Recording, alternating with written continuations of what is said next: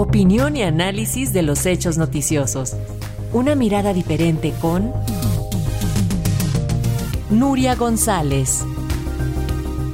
Y también en España comenzó el juicio contra Pedro Muñoz. Este es un exconcejal acusado de lanzar por la ventana a su exmujer y de dejarla tetrapléjica. A tres años de estos hechos, la también abogada Raquel Díaz podría obtener justicia. Y ya tenemos en la plataforma a la abogada y feminista Nuria González, presidenta de la Escola, quien nos va a platicar de este caso. Nuria, bienvenida, te escuchamos.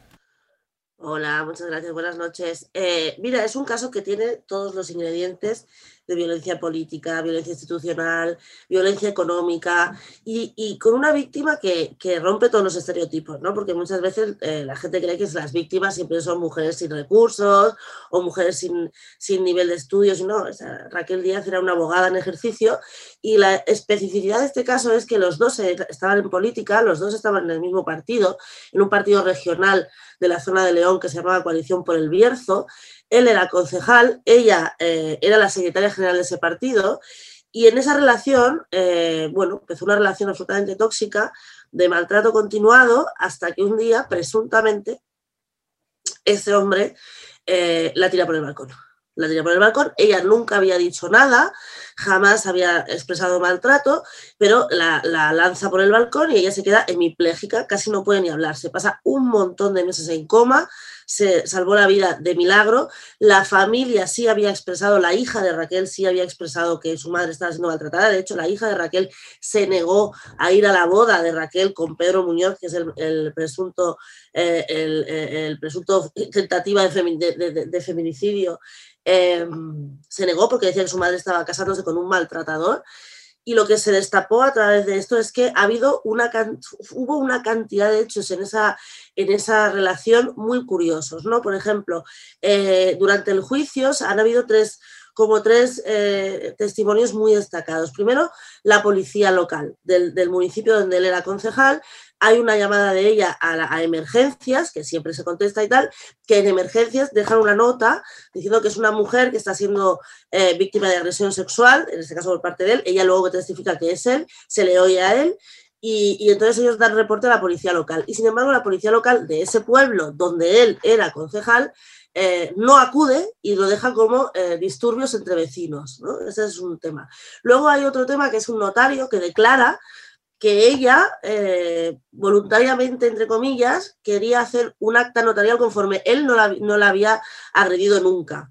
No se llegó a hacer este acta, ¿no? Pero él la iba a obligar a hacer este acta porque como él estaba en política, pues quería una prueba de ella que, que jamás la había agredido. Y luego los forenses. Los forenses llegaron a acreditar que las lesiones que presentaba Raquel no eran compatibles solo con haber caído, o sea, porque tenía lesiones mucho más antiguas y en todas partes del cuerpo. Entonces, era imposible que solo con la caída, o sea, tenía que haberse caído ah, dando vueltas por el hueco de una escalera y tal para que coincidiera con todas las lesiones que tenía, ¿no?